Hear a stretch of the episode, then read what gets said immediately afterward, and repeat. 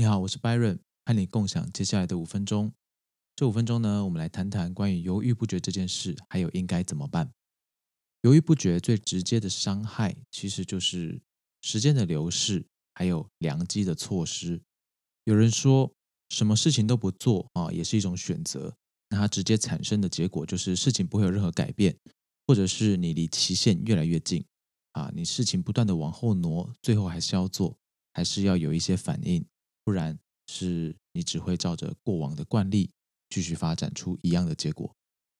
如果你必须现在就做出一个决定，但又不去做，那其实这也是一种决定。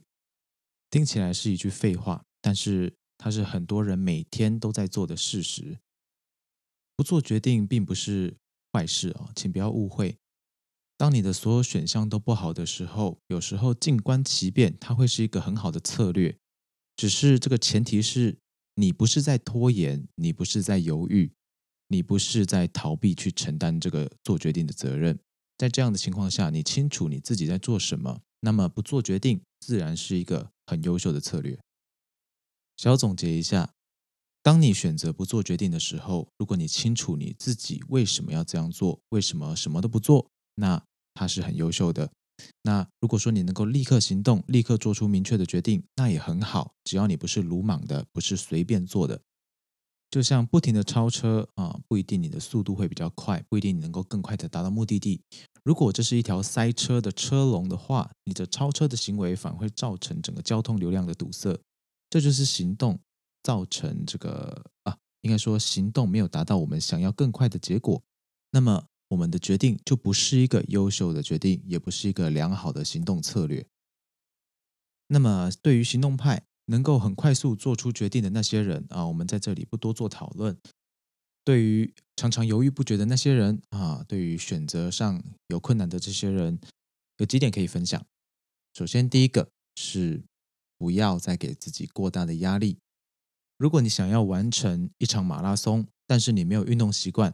突然看到四十二公里这样的一个目标值，你绝对是会压力山大的。所以呢，如果你能够先从一百公尺、两百公尺，或者是一小时、半小时、十五分钟这样的一个目标，渐渐的去建立你自己的跑步的能力、续航力，还有你的肌耐力，一点一点的完成你的目标，总有一天你可以完成这个全马的距离、全马的完赛的一个壮举。但是如果你一开始你什么都不会，但是你就想要完成直接完成四十二公里的话，你可以想象这个是多困难的。所以不要给自己太大的压力，把你的目标设小一点。你不是这么完美，你也没有那么强悍，你就轻松的去朝你的目标前进。但是不要给自己太大的压力，好吗？再来第二点，不要无限上纲。有时候要不要有所行动，真的不是什么很严重。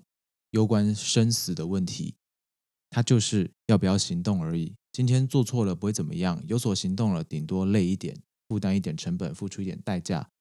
也许你在考虑的问题，或是你在考虑的行动，根本不是你这段人生或是你这段生活的关键行为。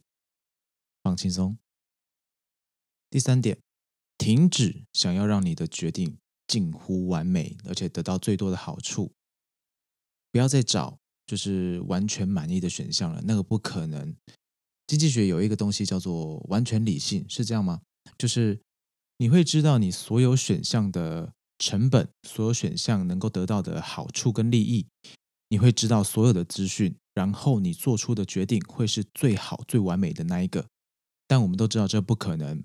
我们追求满意解已经是最好了，只要你能够接受，而且你没有亏损，相比所有你知道、你已知的那些选项，它没有明确的缺点，而且还有相当程度的好处，那这就是一个可以的选项了。不要去追求满意的、满意的选项。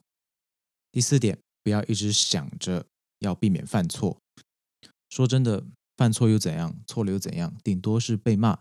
顶多是受到他人的指责，但是呢，你知道你自己是在尝试做出好的行为、好的决定，让你自己得到好的结果。我们在不伤害别人、不伤害自己的情况下，犯错是无可厚非的事情。错了就修正嘛。如果说你一直都是完美的，那你也太厉害了。犯错真的不是什么大不了的事情，给自己一点勇气，给自己一点宽限值，让自己知道我不完美，但是我追求进步嘛，这样就已经很好喽。